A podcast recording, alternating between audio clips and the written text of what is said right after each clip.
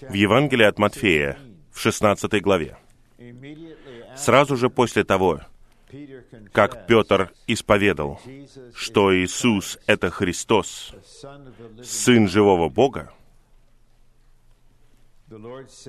Господь сказал ему, «Блажен ты, Симон, потому что не плоть или кровь открыли это тебе, а мой Отец, который на небесах. Итак, сначала было откровение о чудесной, замечательной личности Христа, Сыне живого Бога.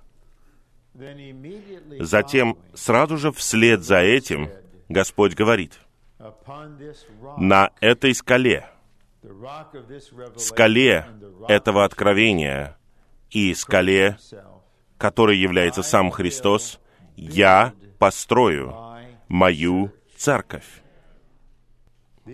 Эти слова, как мы считаем, являются величайшим пророчеством во всей Библии.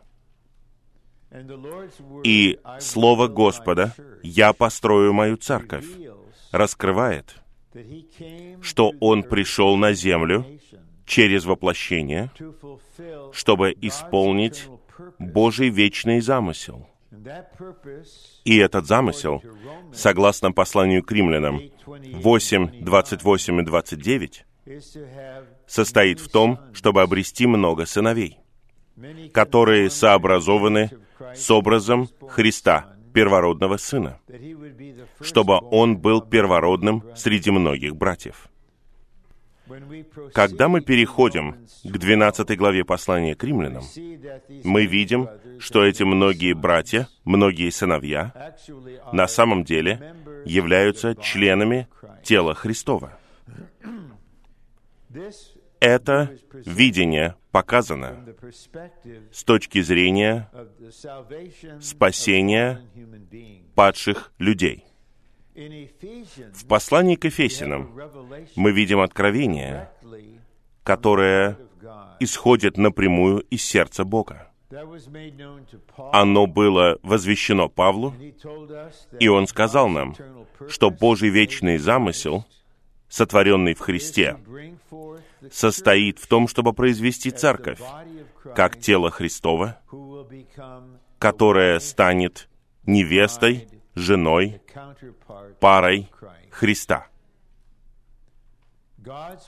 Божий замысел во Вселенной состоит в том, чтобы произвести пару для Его Сына, которая состоит из миллионов избранных, искупленных, возрожденных, преобразованных, состроенных и прославленных верующих, которые являются совокупной личностью.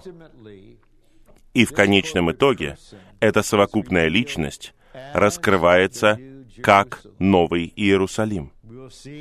Мы увидим позднее, что Новый Иерусалим — это не место, это не буквальный город, это не небо. Новый Иерусалим — это личность. Итак, вечный замысел, который Бог создал в Христе в вечности в прошлом, теперь должен быть исполнен через длительный процесс. И пророчество состоит в том, что я построю мою церковь.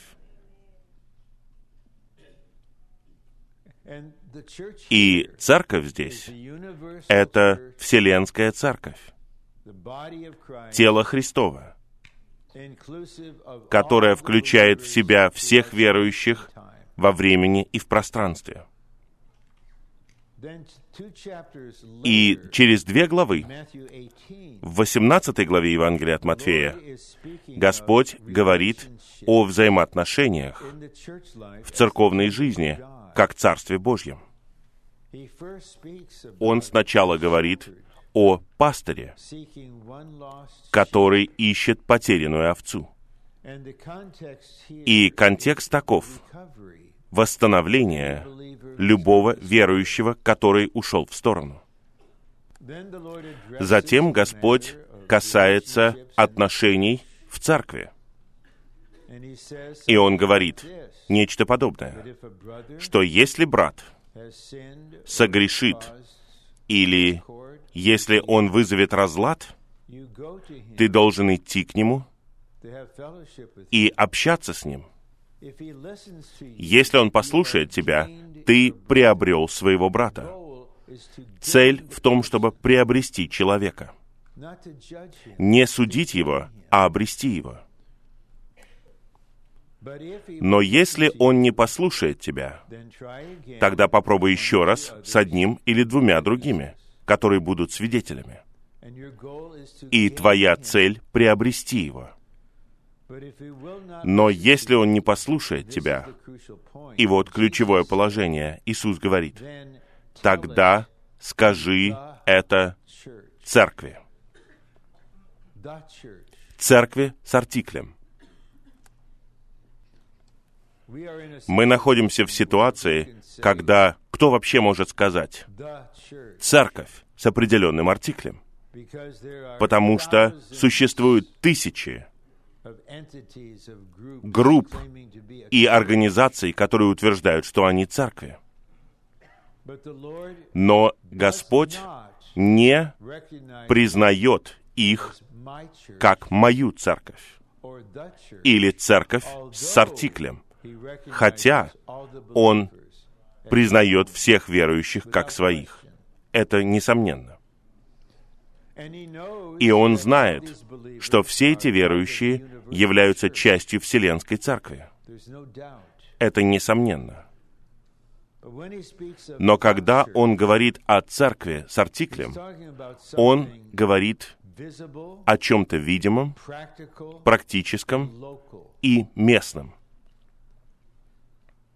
С точки зрения Господа, у Христа, Сына Живого Бога, должна быть только вселенская личность, моя церковь. И его понимание, и его предписание таково, что эта вселенская церковь в этом веке должна быть выражена во времени и пространстве на земле, как поместные церкви. Не существует другой церкви в Новом Завете. Была церковь в Иерусалиме. В Антиохии была поместная церковь в Антиохии.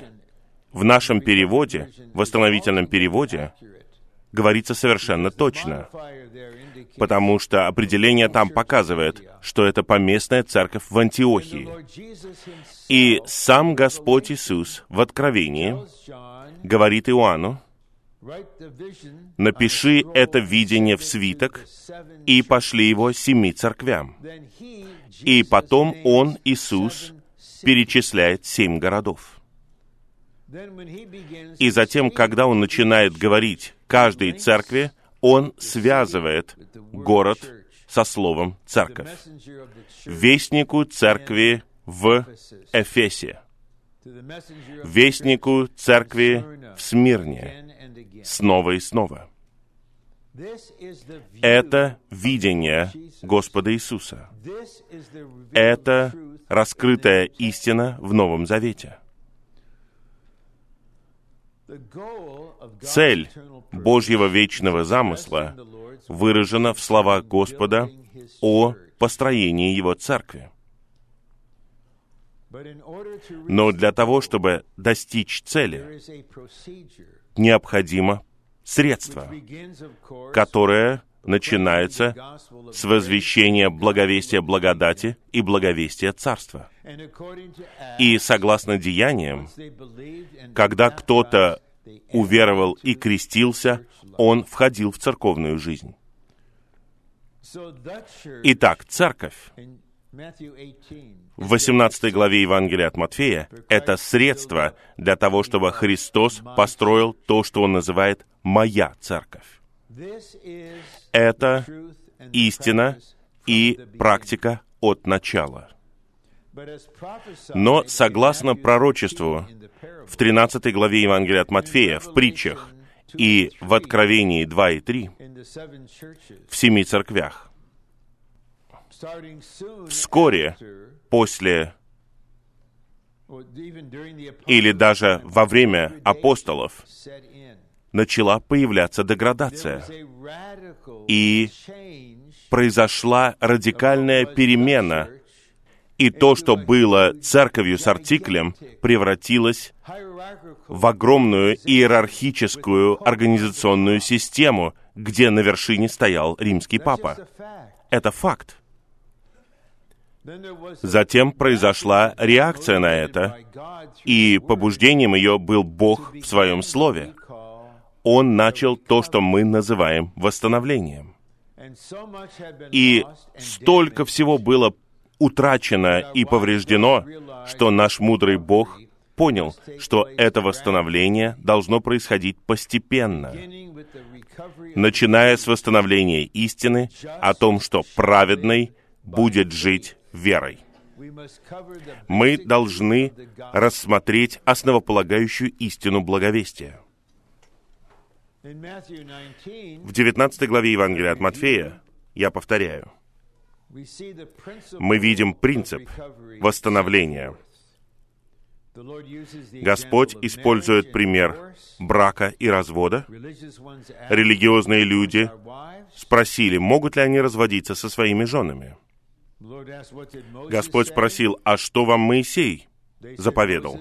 Они сказали, Моисей позволил нам подписывать разводное письмо и отсылать ее.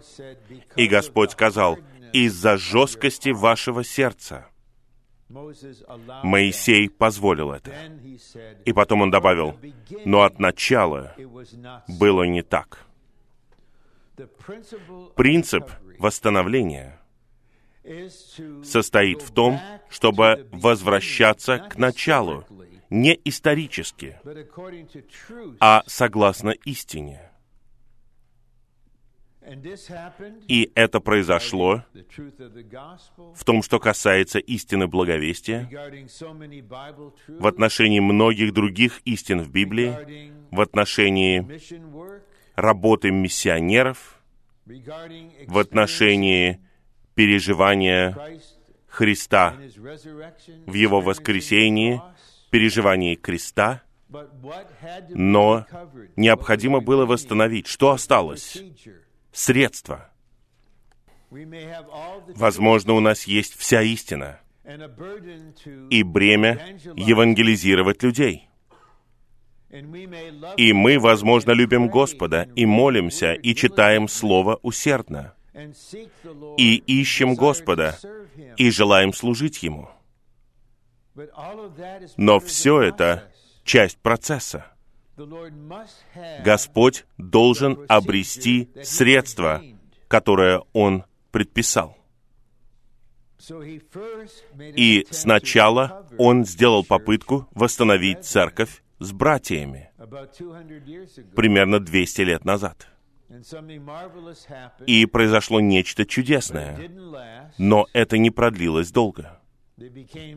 Они стали одержимы доктринальными подробностями. Они не знали Христа как жизнь и не переживали Его. У них не было управляющего видения Божьего домостроительства.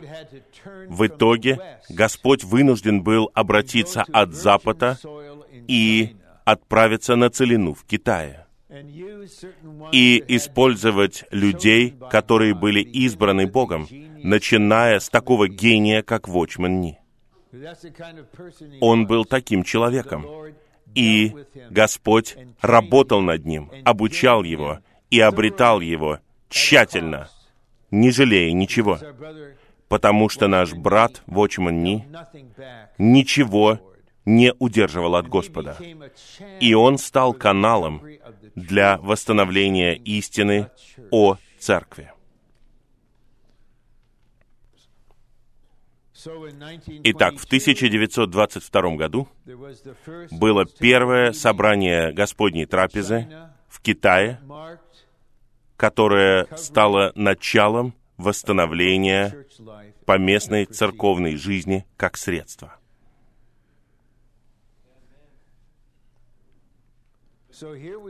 И вот мы в 2019 году, 97 лет спустя, мы находимся на разных уровнях понимания, и это нормально. Мы собраны сегодня утром на собрании восстановленной церкви, прообразом которой является Филадельфия. У нас нет имени. Как только вы берете себе имя, вы не церковь. Вы секта, деноминация. Нет лютеран, пресвитериан, баптистов, англиканцев, пятидесятников в Новом Завете. Есть только мы, верующие, братья, члены тела, церквей.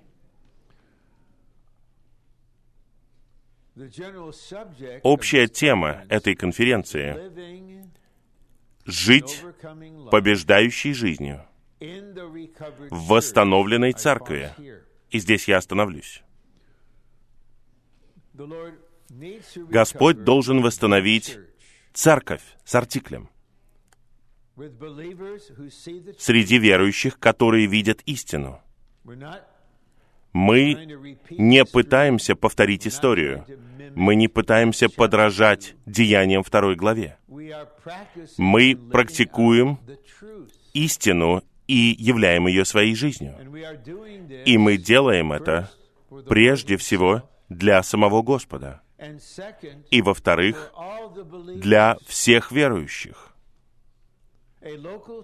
Поместная церковь включает в себя всех верующих в этой местности. Наше сердце не маленькое. Мы понимаем, что сейчас есть разные христианские собрания в разных религиозных организациях, некоторые из которых даже не имеют ясного видения спасения. Но существуют тысячи, десятки тысяч настоящих верующих сейчас в Атланте, которые любят Господа, которые хотят поклоняться Господу. И мы чтим это, мы признаем это. И когда мы встречаемся с ними, мы не настаиваем на церкви. Мы не пытаемся кого-то сделать прозелитом. Мы не пытаемся выиграть в споре с кем-либо. Но мы будем тем, кем мы являемся, без стыда. Мы были возвращены к почве единства, которое является основанием, на котором мы собираемся как церковь. И в сердце у нас, и в духе у нас мы включаем всех верующих. Поэтому, если кто-либо зайдет в эти двери и захочет быть на Господней трапезе, никто не будет его допрашивать, никто не будет просить доказательств. Это Господняя трапеза, это не наша трапеза. Пусть тот, кто хочет, приходит. Ты наш брат, ты наша сестра. Верите вы в это или нет, мы любим вас, мы принимаем вас. Но просто быть в восстановленной церкви — это не цель. На этом все не останавливается. Вы, возможно, думаете, я достиг цели, я в восстановленной церкви, я в подлинной поместной церкви. Какие-то вещи должны произойти в нас. Господь желает, чтобы сейчас в этом средстве происходили постепенно какие-то вещи в нашем существе. И первое — это то, что побеждающий Христос, человек в славе, который победил сатану, он хочет воспроизвести себя в жизни любого верующего, который открыт для него. Поскольку церковь деградировала настолько, что стала религиозной системой, брат Ни возвестил весть нормальная христианская жизнь и нормальная церковная жизнь. И из-за деградации, когда вы встречаетесь с чем-то нормальным, вам кажется это радикальным. Это настолько отличается от ситуации. Но победители являются нормальными. Они, возможно, выглядят какими-то особенными, сверхлюдьми, если их сравнить с деградацией. Но на самом деле они не какие-то сверхлюди, они просто нормальные. Поэтому, когда Господь производит победителей, что Он делает? Он делает нас нормальными христианами, которые практикуют нормальную церковную жизнь. Поэтому в любое время, когда вы болели, или заболел ваш близкий человек, у вас есть только одна обеспокоенность. Не о том, чтобы они встали из постели и участвовали в гонке «Железный человек» на Гавайях. Вы хотите, чтобы они были нормальными. Все ваше существо жаждет этого. Я хочу, чтобы мое нормальное здоровье вернулось. Вот что значит стать победителем. Это процесс становления нормальным. Итак, это нормально быть нормальным, стать нормальным. Итак, сам Господь является победителем. И, говоря с церквями, Он призывает тех, кто побеждает. Верующих, которые делают определенные действия, Он делает их победителями в этой ситуации. И они побеждают тремя путями. Они побеждают все, о чем говорится в послании к римлянам 8.37, через любовь Господа. Он делает их более чем победителями. Согласно первому посланию Иоанна, они побеждают систему мира, сатаны. И согласно Откровению 2 и 3, они побеждают все, что противостоит Христу в Божьем замысле. И они с положительной стороны осуществляют Божий замысел. Это подводит нас к Филадельфии, восстановленной церкви. И мы, возможно, зададимся вопросом, почему в церкви, у которой нету изъянов, почему Господь все равно призывает победителей? Там нет ничего, что нужно побеждать. Там нет разделений, нету смеси, нет иерархии, нету мертвости. Они любят Господа. Им необходимо быть победителями особым образом, как я покажу, чтобы благодаря победе таким вот образом, они были составлены из приготовленного триединого Бога. И тем самым завершили Божье домостроительство и стали новым Иерусалимом. Итак, мы посмотрим на третью главу Откровения в плане, но я хотел бы прочитать вам эти стихи, начиная со стиха 11. Господь говорит, «Я прихожу скоро. Удерживай то, что имеешь, чтобы никто не взял твой венок». Я все еще задаюсь вопросом, все еще спрашиваю Господа, что это за венок здесь? Мы должны посмотреть на Новый Завет и увидеть, что венок имеет два основных значения. Это награда. Это своего рода коронация. Получить венок — это значит остаться правителем. Но есть венок, который дается победителю в соревнованиях, чемпиону, спортсмену. Итак, если вы занимаетесь десятиборьем, это очень сложная дисциплина. Вы, возможно, получите венок, не просто который сделает вас правителем, но который объявит вас чемпионом, победителем. Я думаю, что и то, и другое относится к церкви. У них была действительность. У них был венок. Они были в действительности царства. И они являются победителями, потому что они любят братьев. Нет никакого разделения, нет никакой избирательности, никаких предпочтений. Они любят всех братьев одинаковой любовью. И они не отрекаются от имени Господа. Они не просто не берут себе деноминационного имени. Мы должны подумать о послании к Колосинам 3.17. Все, что вы делаете, в слове или деле, все делаете в имени Господа Иисуса Христа. В любой раз, когда я что-либо делаю от себя, я действую в своем собственном имени.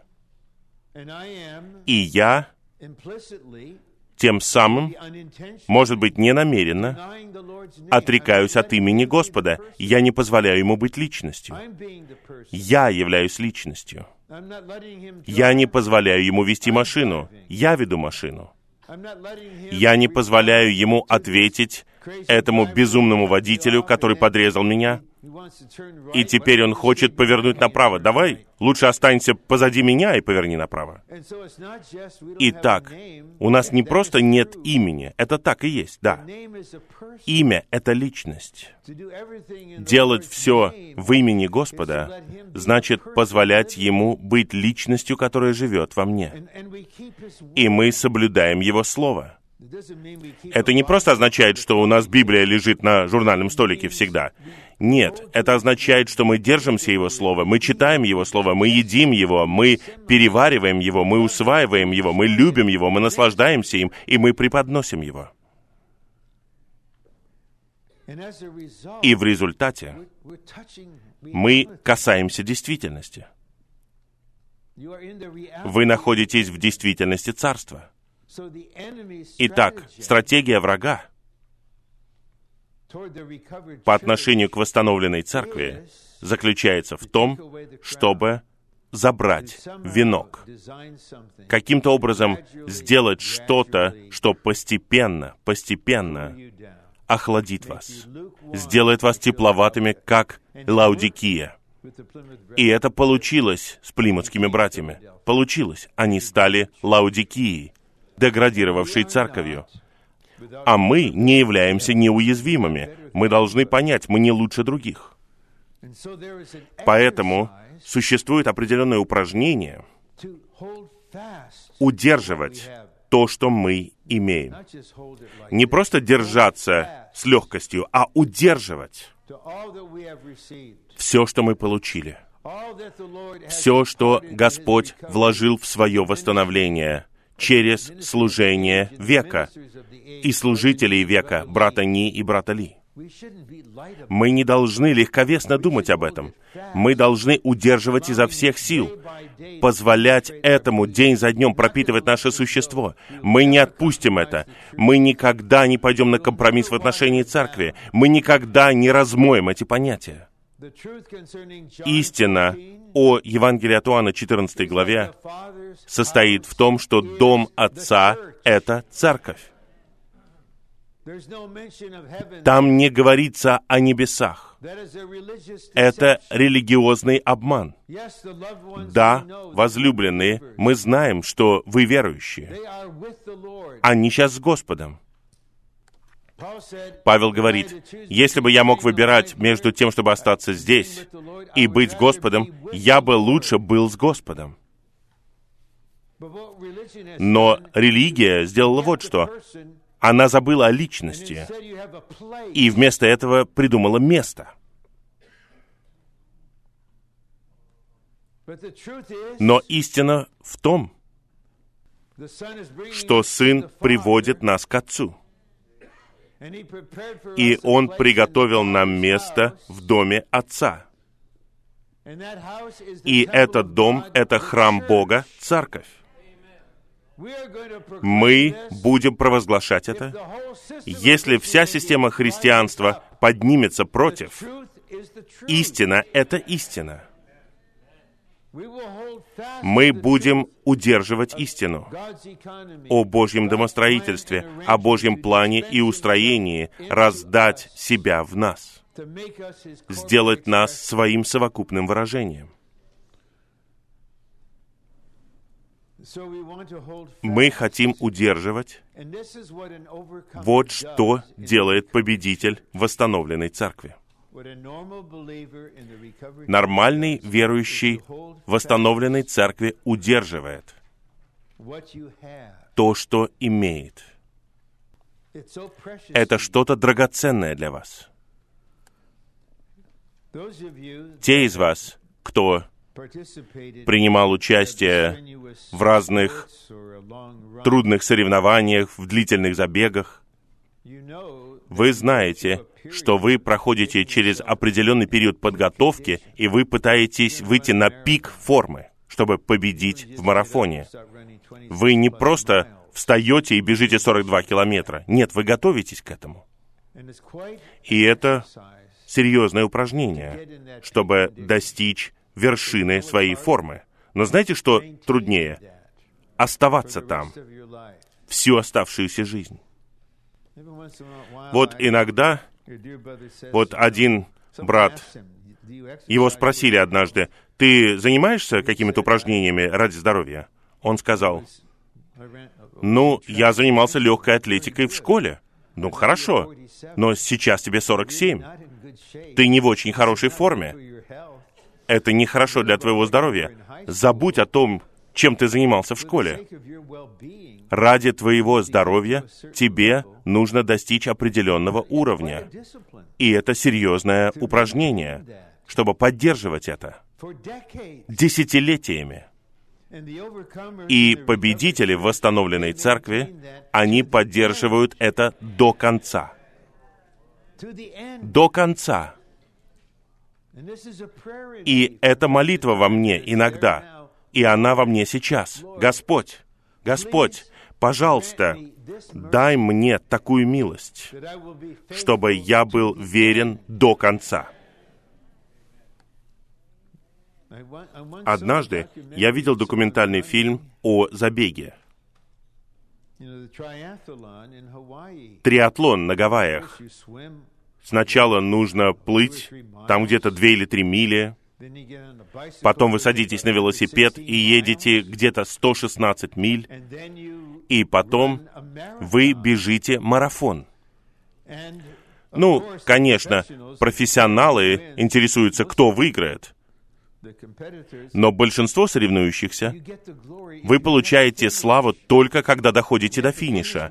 Вы должны дойти до финиша до захода солнца. Если вы доходите до финиша, тогда все радуются, что вы дошли до финиша.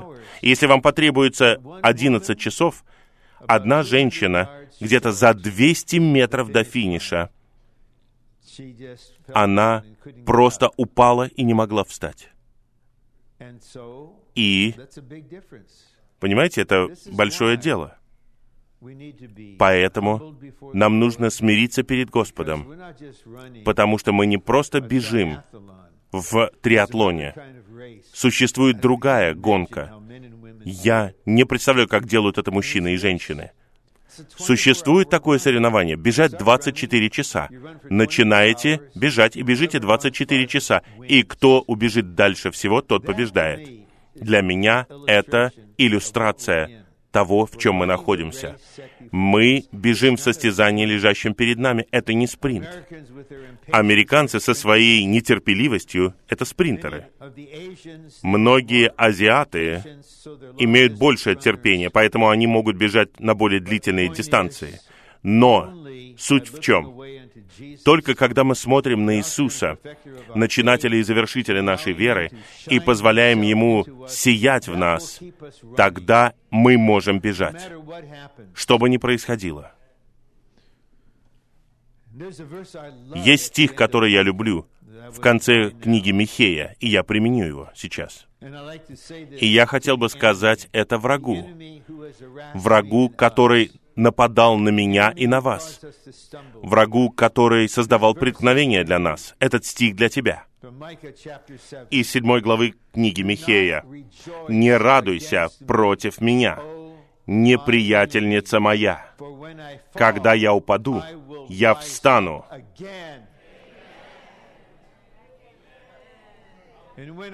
когда буду сидеть во тьме, и Иегова будет мне светом. Не надо приходить ко мне и смеяться надо мной, издеваться надо мной. А, ты бежал уже 52 года в Господнем восстановлении, а теперь я вижу, ты упал. Хорошо, да, я упал. А теперь закрой свои уста, открой глаза и посмотри на меня. Вот я встаю быстрее и бегу быстрее, чем раньше. Я говорю тебе, враг, чем старше я становлюсь, тем быстрее я бегу. Чем старше мы становимся, тем новее мы. Поэтому это упражнение. Не впадать в самосожаление, в тепловатость, а удерживать это означает, мы постоянно упражняемся. Если мы будем делать это, о чем говорится в стихе 11, тогда мы будем переживать сейчас постепенно то, что написано в стихе 12. Тот, кто побеждает. В стихе 12. Это тот, кто удерживает то, что она имеет в стихе 11. Когда вы делаете это, вы становитесь чем-то. И Господь делает вас чем-то, благодаря тому, что Он внедряет себя в вас. Тот, кто побеждает, его я сделаю. Итак, Господь будет работать над вами. Он сделает вас чем-то, в нем, чем вы никогда не можете быть в себе. Вам не нужно становиться этим. Он сделает вас этим. Вы просто продолжайте любить Его и братьев, чтить Его имя, Его Слово, удерживать все. День за днем Он сделает вас столпом в храме моего Бога. И храм Божий — это Новый Иерусалим. Но в Новом Иерусалиме нет храма. Сам Бог есть храм. Поэтому вы встраиваетесь в Бога, чтобы быть непоколебимыми. Вот что там говорится. Его я сделаю. Затем мы идем вперед. Мы будем говорить об этом чуть позже. И я напишу на нем имя моего Бога. И имя города моего Бога, Нового Иерусалима, который сходит с неба от моего Бога, и мое новое имя я сделаю, я напишу. Это описание того, что Господь делает в нас день за днем, если наше существо открыто для Него.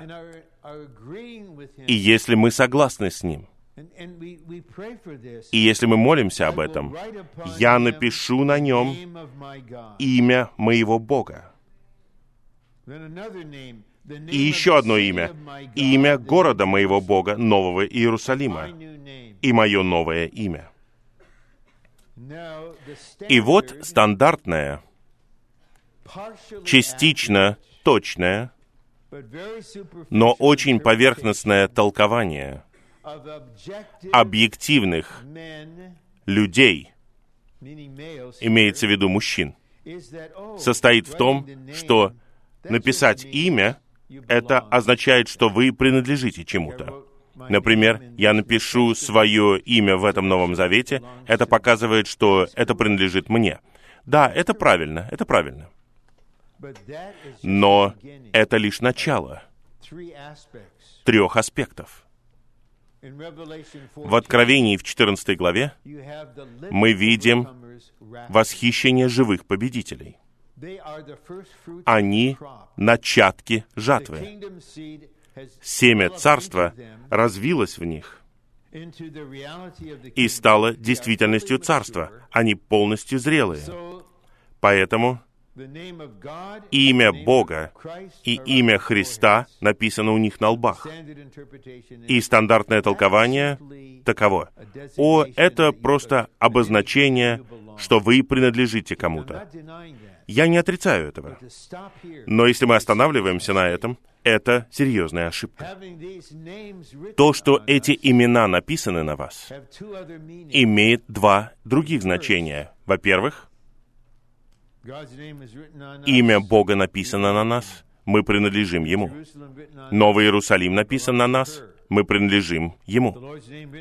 Имя Господа написано на нас, мы принадлежим Ему. Но другое значение таково. Мы едины с Богом. Христом и Новым Иерусалимом. Мы не просто принадлежим им, мы едины с ними. Господь отождествляет себя с нами. Я един с тобой, ты един со мной. Но мы сосредоточимся на наивысшем значении. То, что имя Бога написано на вас, означает, что вы становитесь Богом не в божестве, но по жизни и природе. Это определение того, чем вы являетесь, чем вы стали. Имя Нового Иерусалима, города моего Бога, Нового Иерусалима, написано на вас. Вы не просто принадлежите Новому Иерусалиму, вы не просто едины с Новым Иерусалимом, вы стали городом. Новое имя Господа. Я не знаю этого нового имени, но, наверное, это итог процесса, через который он прошел. Это означает, что мы становимся самим Христом каким-то ограниченным образом. Мы его воспроизведение. Он наш старший брат. Но мы являемся Его близнецами. Мы Его воспроизведение, мы многие братья, многие сыновья. Что происходит? Те, кто живет побеждающей жизнью в восстановленной церкви, удерживая то, что имеют, Господь делает их чем-то. Он делает так, что они становятся чем-то. Мы этого не чувствуем, мы не можем этого измерить. Но будет время, когда мы будем чувствовать, и мы признаем это друг в друге. Это процесс. Мы становимся Богом по жизни и природе, но не в божестве, не как объект поклонения. Мы становимся Новым Иерусалимом. Новый Иерусалим — это не место — мы можем доказать это. В Откровении в 19 главе мы читаем «Радуйтесь и веселитесь, потому что наступил брак Агнца, и его жена приготовила себя». Мы все согласимся, что жена здесь — это личность. Это же очевидно. Нужно быть просто очень умным, чтобы быть таким глупым и думать, что это не личность. Обычный человек понимает, что там написано то, что написано. Его жена — это жена. Это просто личность, человек. Потом мы переходим к Откровению 21 главе. Ангел говорит, «Поднимись сюда, я покажу тебе жену, невесту Агнца». Другими словами, я покажу тебе жену, о которой говорилось двумя главами ранее. Иоанн был в духе, он был унесен в духе на гору, и что он видит? Святой город Иерусалим, сходящий от Бога. Он видит город. Но город называется женой. Как жена может быть городом? Это означает, что она является и царством, и парой. Цель Божьего домостроительства состоит в том, чтобы обрести эту жену. Брак. Сначала свадьба, это для победителей. Длительный свадебный пир, тысяча лет. Какой длительный, благословенный день свадьбы, тысяча лет. Победители будут женой в это время. Все, кто не является победителями, будут в летней школе. Они проведут этот день в другой ситуации. Они будут наверстывать то, что не произошло в их жизни на земле. И в конце, после тысячелетнего царства, будет полное развитие этой личности, и там будут участвовать уже все верующие, десятки миллионов. Факт состоит в том, что победители восстановленной церкви имеют имя Нового Иерусалима, которое написано на них. Это означает, что они становятся Новым Иерусалимом. Пожалуйста, следите за мыслью. А Новый Иерусалим — это личность. А личность — это невеста. Господь знает, что в моем сердце нет ничего большего день и ночь, нежели бремя о том, чтобы мы осознали, что Господь хочет сделать нас своей женой, своей невестой. Прежде чем Он вернется, чтобы покончить с врагом и убрать человеческое правительство и установить свое царство, прежде чем Он открыто вернется и сделает это, Он придет тайно за ней. Поэтому в Евангелии от Матфея в 25 главе говорится, «Жених идет». Вот что у него на сердце. Сейчас он служит ради этого. Вот о чем он молится. Сейчас. В то время как я говорю, когда мы здесь собраны. Все его существо для нее. Он отдал себя ради нее. И в восстановленной церкви мы становимся ей. Стать Новым Иерусалимом, то есть невестой искупающего Бога, значит стать парой. И это будет отдельная конференция. Стать невестой, приготовление невесты. Что Господь желает? Обрести во всех нас, где бы мы ни были, чем бы мы ни занимались, на каком бы этапе духовного развития мы ни находились, Он хочет обрести возможность работать над нами и сделать нас столпами. И Он хочет работать над нами.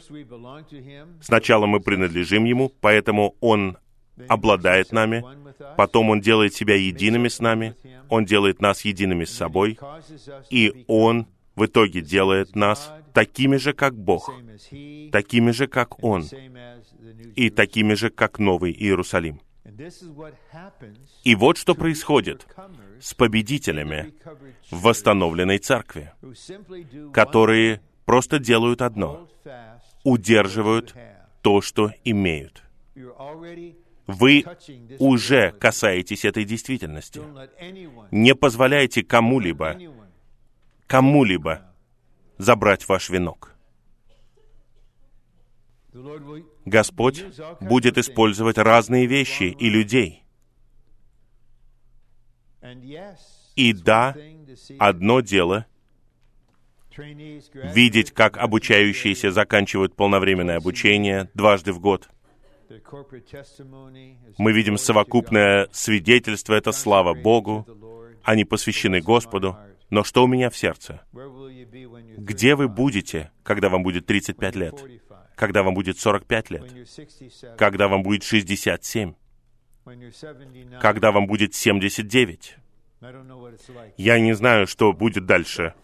Я поэтому на этом останавливаюсь. Можете у меня попозже спросить. Вот что у меня в сердце.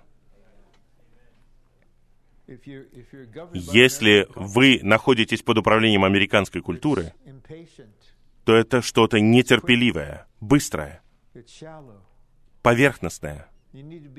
Вам нужно жить нормальной человеческой жизнью на всех этапах, со всеми обстоятельствами. И вы должны быть в церковной жизни, и при этом позволять этому процессу происходить в вас. Вы должны становиться столпом и становиться новым Иерусалимом и участвовать в завершении божественного домостроительства. А теперь за 30 минут мы рассмотрим план и подтвердим многие положения. Первое. Управляющее видение Библии состоит в том, что триединый Бог внедряет себя в его избранных и искупленных людей, чтобы пропитать все их существо божественной Троицей для произведения и созидания Церкви как тело Христова, которое завершается в Новом Иерусалиме. Вот что мы пели. Бог триединый, теперь все для нас. Это один из величайших гимнов, который когда-либо был написан. Два. Основное содержание Нового Завета заключается в том, что у триединого Бога есть вечное домостроительство, согласно Его воле и отраде. Домостроительство — это Его план, устроение для раздаяния, согласно Его воле и отраде, состоящее в том, чтобы раздать Его в Его божественной жизни и природе, в Его избранных и искупленных людей, с целью сделать их Его воспроизведением, чтобы они выражали Его — это совокупное выражение завершится в Новом Иерусалиме. Я повторяю еще раз. Новый Иерусалим — это личность. Это не место. Кто может жениться на Атланте? Вы что, женитесь на Нью-Йорке? Это смешно. Проснитесь, богословы. Пусть Господь уберет покрывало с вашего разума. Смирите себя. Читайте искренне труды двух человек из Китая. Оставьте свою предвзятость. Признайте, что Господь что-то сделал, что-то Господь раскрыл для всего тела. Смирите себя. Будьте усовершенствованы маленьким человеком из Чифу.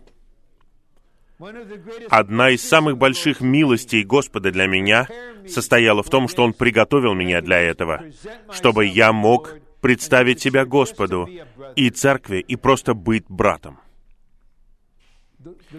Вся слава принадлежит Господу. Я не принадлежу ни Ли, ни Ни. Они никогда не хотели такого. Это не деноминация. Но когда я пришел в Господнее восстановление, я знал лишь основополагающие истины об оправдании верой. Я знал, что я родился от Бога. Я даже не знал, что у меня есть дух. Я ничего не знал об органическом спасении. Все, что я узнал, я усвоил через это служение. И точно, я никогда не буду отделять себя от него. Я буду пребывать в том, чему я научился, и я всегда буду помнить, от кого я усвоил все это. Я получил богословскую награду в Принстонском университете. Профессора и даже другие студенты уважали меня. Это факт. И у меня была огромная библиотека, и я читал очень много. И я был знаком с разными богословами, и я говорил себе, я не доверяю ни одному из них. Я должен читать с осторожностью и проницательностью. Но когда я натолкнулся на служение Вотчмана Ни Уитнеса Ли, я понял, этому я могу доверять. Это что-то чистое. Это что-то действительное. Это что-то верное. Святой Дух подтверждает это. Поэтому я научился тому, что Новый Иерусалим — это не материальный город, не небо, это личность.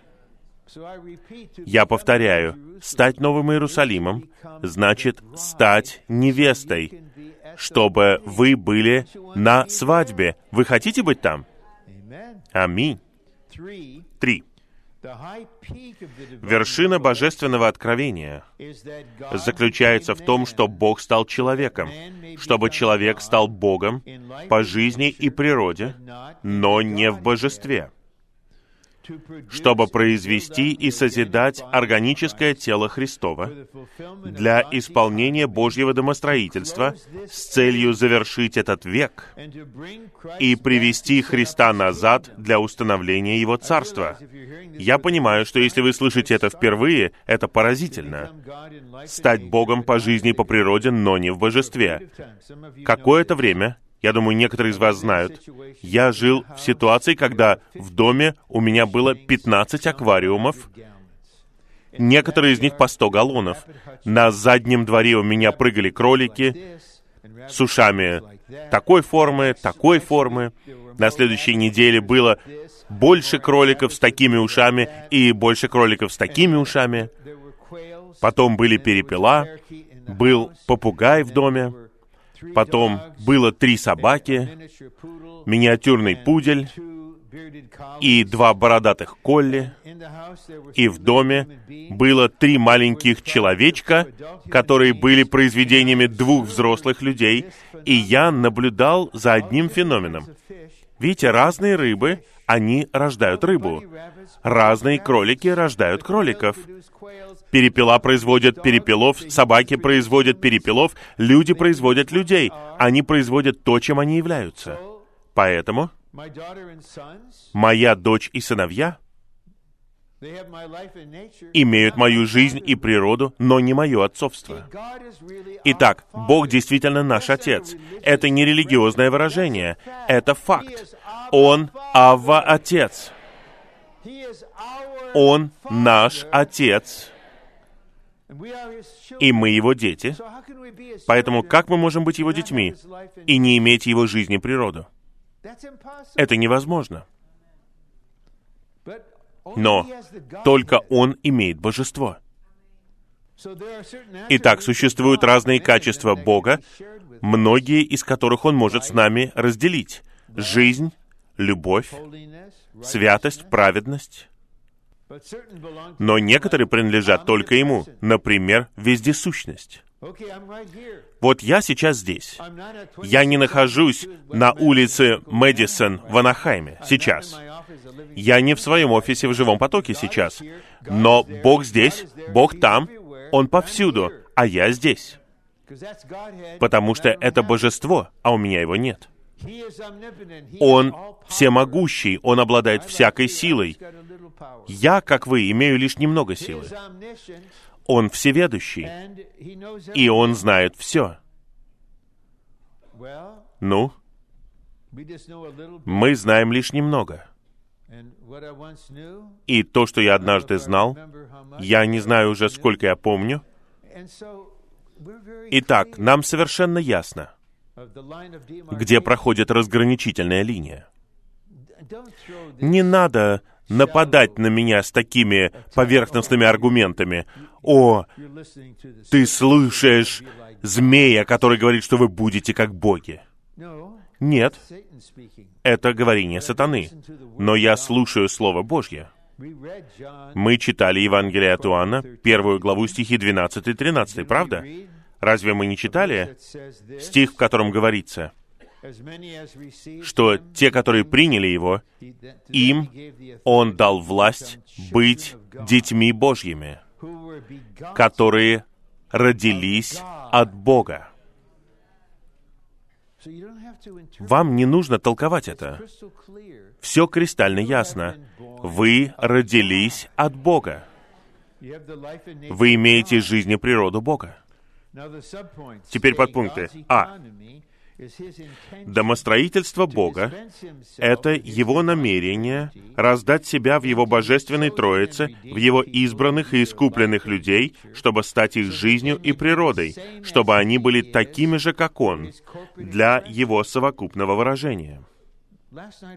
Вчера какое-то время у меня было приятное общение с братом и сестрой, которые помолвлены, они любят друг друга. И да, он мужчина, она женщина. Да, у них есть отличительные черты, но у них больше общего, нежели различного. Брат собирается жениться на драгоценной сестре, которая является такой же, как он по жизни и по природе. Господь женится. Его жена должна соответствовать ему. Давайте логично рассуждать. Соответствовать ему не в божестве, это невозможно, а быть такой же, как он по жизни и природе. И вот чем мы становимся. Б. Домостроительство Бога состоит в том, что Бог стал человеком, чтобы сделать нас Богом по жизни, природе и выражению, чтобы у нас было житие Бога-человека и стать телом Христовым. Бог искупил нас с целью сделать нас Богом по жизни и природе. Я не знал, что это цель, когда я был спасен. Но это его причина — чтобы он обрел тело Христова, которое обретает завершенность в Новом Иерусалиме, как Божье увеличение и выражение навеки. Он спас нас для своего замысла. И всем нам, может быть, за редким исключением, вот мне лично потребовалось много времени, чтобы понять, что произошло. У меня есть дух и Дух слит с моим Духом. И Христос устраивает себе дом в моем сердце. И цель — это тело. И завершение всего — это жена, Новый Иерусалим. Г. Только благодаря тому, что Бог стал человеком, чтобы сделать человека Богом, может быть произведено и созиждено тело Христова. Это вершина божественного откровения, данная нам Богом. Каждая часть вашего тела считается вами. Если кто-то наступит тяжелым ботинком на правую ногу вам, вы не просто скажете, пожалуйста, уберите ногу с помехи на полу. Вы не скажете, не наступай на меня на меня. Кто-то скажет, я же наступил не на глубинное значение твоей личности. Нет. Мой палец на ноге — это я. Каждая часть моего тела — это я. Вот что Господь сказал Савлу Тарсянину. Ты гонишь меня. Ты касаешься моих членов, ты касаешься меня. И это тебе не пройдет просто так. Я сделаю тебя частью этого меня. Четвертый римский пункт. Для нашей христианской жизни и церковной жизни нам нужно иметь видение Нового Иерусалима. Новый Иерусалим — это соединение божественности и человечества, которые слиты, смешаны и состроены вместе как одно целое. Пожалуйста, помните, что город — это личность. Мы становимся этой личностью благодаря слиянию, смешиванию и созиданию. Все составные части имеют одну и ту же жизнь, природу и состав и, следовательно, являются совокупной личностью. Именно поэтому мы естественным образом любим друг друга. Вы любите своих братьев и сестер по крови. Вам нужно было ходить на уроки, где вас учили любить братьев и сестер?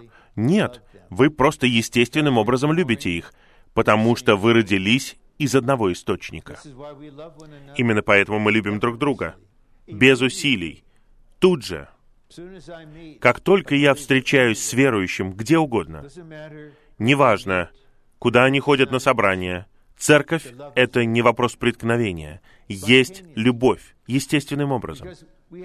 Потому что у нас один и тот же состав, одна и та же жизнь, одна и та же природа. Поэтому совокупная личность Новый Иерусалим — это совокупная личность. Чем больше мы составляемся из триединого Бога, тем больше мы становимся Его совокупной личностью. Б. Новый Иерусалим — это завершенность центрального видения Божьего домостроительства и вершины божественного откровения. Эта совокупная личность, жена, является завершением видения и откровения. И подпункты. Многие из них помогают нам вникнуть в это. Первое. Новый Иерусалим. Окончательное завершение Библии подразумевает, что Бог становится человеком, а человек становится Богом по жизни и природе, но не в божестве. Это цель. Средство — это церковь. И церковь должна быть восстановленной церковью. Я лично верю, что наш милостивый и всевластный Бог произведет победителей повсюду. Будут победители в Фиатире, в Сардах, во всех деноминациях. Кто я такой, чтобы ограничивать его, стеснять его? Но у меня намного больше шансов стать победителем в восстановленной церкви, нежели если бы я остался в финской апостольской лютеранской церкви или в объединенной пресвитерианской церкви. Просто будучи там со всеми учителями. Я лично верю, что Билли Грэм является победителем. Он был чистым человеком. Он был верен тому, что он знал. Он благовествовал в силе. Когда он проповедовал распятого Христа, он имел силу, и брат Ли признавал это. Они дважды общались. У него были белые одежды. Он исполнил то, что он должен был сделать. Кто я такой, чтобы говорить, что он не будет победителем? Мы оставляем это Господу. Но мы находимся в восстановленной церкви. И в восстановленной церкви мы должны завершить его домостроительство, став новым Иерусалимом. Подпункт Б. В конечном итоге триединый, вечный Бог становится новым Иерусалимом, становясь с нами одной совокупностью. А мы также становимся новым Иерусалимом благодаря процессу Божьего органического спасения. Поскольку Новый Иерусалим — это вселенская пара, Триединый Бог становится Новым Иерусалимом как муж, а мы становимся Новым Иерусалимом как жена, потому что Новый Иерусалим — это муж и жена, единые вовеки. В спальне, где наши хозяева милостиво разместили нас на эти выходные, и на стенах висят замечательные семейные фотографии, а над ними надпись «И они жили счастливо до конца». Вот так заканчивается Библия, говоря о женихе и его жене. Они жили вовеки счастливо. После десяти триллионов лет в новом небе и новой земле они будут более счастливы, чем когда-либо раньше. Может быть, они будут смотреть друг на друга и говорить, чудесно, удивительно, я люблю тебя больше, чем когда-либо. Вот наша судьба. Поэтому было бы мудро, если бы мы отдали себя Господу и стали ею сейчас, чтобы мы были невестой, потом женой. Те, кто не станет ею сейчас, будут женой в конце века царства. Два. Новый Иерусалим — это состав из Божьих избранных. Это вы, искупленных, возрожденных, освященных — это происходит сейчас, обновленных — это происходит, преобразованных — это происходит сейчас, сообразованных — произойдет, прославленных — это точно. Мы были обожены. Представляете, сколько с вами всего произойдет? Если вы новичок и слышите впервые это, вам, наверное, трудно поверить. Ничего страшного. Ничего страшного. Если у вас есть вопросы об этом, ничего страшного. Мы не боимся вопросов. Если мы знаем истину, мы говорим. Если не знаем, мы не притворяемся, что знаем. Но вы пройдете через все эти этапы. И некоторым святым, которые в слепоте противостоят нашему учению о вершине божественного откровения, я бы сказал им, с улыбкой, но без ухмылки. Увидимся попозже. Увидимся попозже. И я не хочу спорить с вами, потому что это ни к чему не приведет. Я могу дать вам стихи, я могу настаивать на чем-то, но я здесь не для того, чтобы выиграть этот спор или унизить кого-либо. Я хочу преподносить вам Христа. Не соглашайтесь со мной сейчас, увидимся попозже. И брат Ли однажды сказал, он делал сообщение, это было во время очень серьезного сражения за истину. И он сказал вот что. В новом небе и новой земле он сказал, те, кто противостоит мне сейчас, придут ко мне и скажут, брат Ли, мы просим прощения за то, что мы сражались против тебя, мы противостояли тебе в веке благодати. И брат Ли сказал, я им скажу, ничего страшного, я уже простил вас в веке благодати. Они не покаялись, но Он в своем сердце простил их. Господь, прости их. Они не знают, что они делают. Прости их. Рано или поздно они станут сами доказательством того, что они были неправы в своих представлениях. Потому что вот вы, вы будете прославленными сыновьями Божьими, вы часть жены мы будем преобразованы, поэтому мы не скажем им, «А я тебе говорил!» Нет, нет.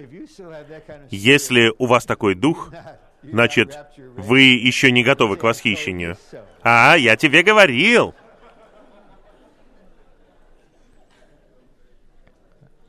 Я думаю, мы все просто посмотрим друг на друга и скажем «Хвала Господу!» Слава Богу!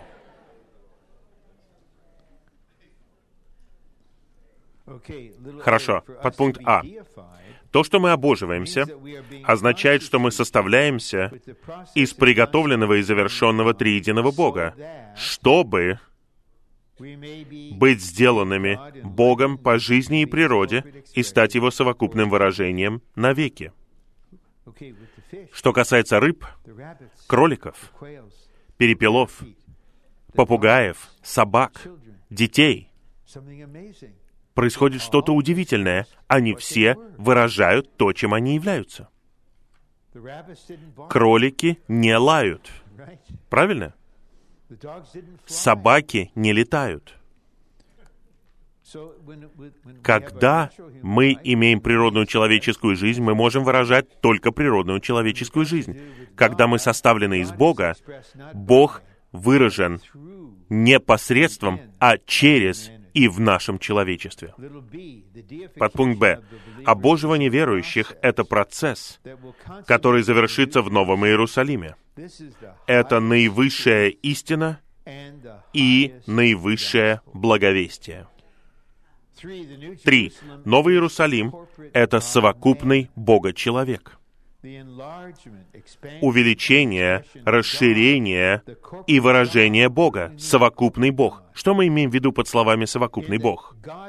В божестве Бог триедин. Он в единственном числе.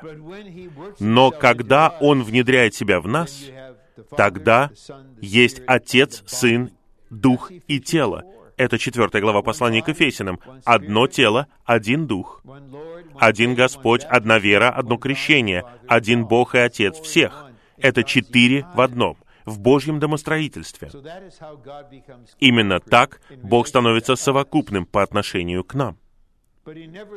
Но Он никогда не меняется в Своем вечном божестве. Он триедин. Мы не входим в божество, чтобы стать четвертой личностью в божестве. Никогда. Это ересь. Нет, никогда. Но в четвертой главе послания к Ефесянам говорится, что триединый Бог един с нами, поэтому Он одна совокупность с нами. Подпункт А. Новый Иерусалим. Новый Иерусалим — это расширение и выражение приготовленного и завершенного триединого Бога. И вот мы повторяем этапы наши. С Его избранными это означает, что Бог решил это в вечности в прошлом. Искупленными, возрожденными, освященными, обновленными, преобразованными, состроенными, сообразованными и прославленными людьми. Теперь вы знаете, что вы искуплены и возрождены. Если вы хотите быть освящены, обновлены, преобразованы, состроены, сообразованы и прославлены, я предлагаю вам, в то время как вы в душе пока вы бреетесь, пока вы на красной стрелке стоите, просто молитесь. Господь, в послании к римлянам 5.10 говорится, тем более мы будем спасены в Его жизни. Господь, сегодня я хочу тем более быть спасенным. Сегодня, Господь, освящай меня, обновляй меня, преобразовывай меня. Делай меня победителем. Стрелка зеленая, вы едете вперед. Вам не нужно повторять это десять раз. Господь услышал вас с первого раза. Хочешь, чтобы я освещал тебя? Я буду пропитывать тебя больше сегодня. Хочешь, чтобы я обновлял тебя? Ты становишься старее физически, но я буду делать тебя более новым день за днем. Я верю во второе послание Коринфянам 4.16. Наш старый человек поглощается. Вы, если вы молоды, вы думаете, что вы бессмертны. Ничего страшного. Будьте молоды, пока вы не будете молодыми. Мы знаем, что мы не бессмертны. Наши тела поглощаются, но я скажу вам кое-что. Мы новее вас, потому что мы обновляемся день за днем. И вы присоединитесь к нам в этом процессе обновления. Подпункт Б. Новый Иерусалим — это Божье увеличение и расширение, Божье выражение в вечности, то есть совокупный Бог.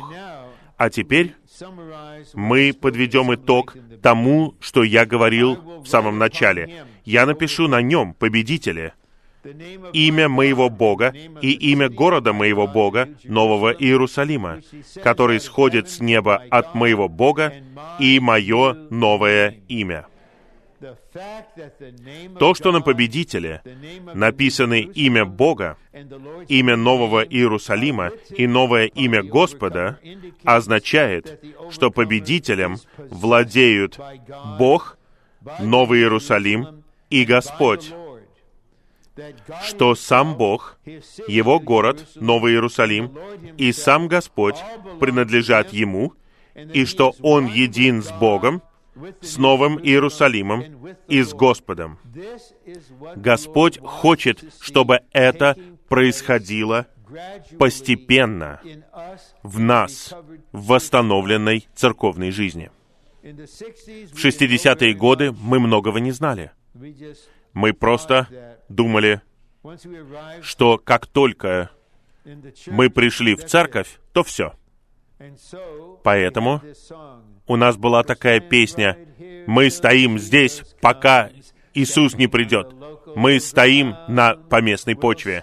Мы будем стоять здесь, пока Иисус не вернется. Мы стоим на почве местности. Мы пели. Мы думали, что мы будем просто стоять на почве местности, и если мы будем стоять здесь, тогда Он вернется. Хорошо то, что мы говорим, что мы стоим. Но здесь нужно стоять с открытым существом для Господа, чтобы Он сделал вас столпом, и чтобы Он внедрял себя в вас и сделал вас Богом, Новым Иерусалимом и самим Христом домостроительно. Имя Бога обозначает самого Бога. Имя Нового Иерусалима обозначает сам город. А имя Господа обозначает самого Господа. То, что на победителе написано имя Бога, имя Нового Иерусалима и имя Господа, означает, что в победителя внедрено все, чем является Бог, природа Нового Иерусалима и личность Господа. Все это внедрено в победителя. Я надеюсь, вы увидите связь с восстановленной церковью. С одной стороны, мы соединены с Божьим вечным замыслом, потому что Божий вечный замысел исполняется посредством восстановленной церкви, восстановленной церкви, через нее. Но в этих стихах мы видим, что мы соединены с будущим, с грядущим царством, с новым небом и новой землей, потому что здесь, в церкви, восстановленной церкви, Господь может действовать беспрепятственно в нас и сделать нас своим воспроизведением, встроить нас в Бога, составить нас из Бога и самого себя и из Нового Иерусалима. И это производит в нас действительность, которая делает нас готовыми к восхищению и встрече с Господом. Мы готовы к следующему веку без страха. Нам не особенно поможет, если у нас будет лишь надежда. Ну, я надеюсь попасть туда, надеюсь хоть как-то проскользнуть в Царство. Вместо этого мы должны понимать, что Господь хочет действовать в нас день за днем. И наша доля очень простая. Обращать сердце к Нему, открываться Ему, любить Его, получать Его раздаяние, переживать Его, наслаждаться им и все больше и больше откликаться на Его внутреннее действие.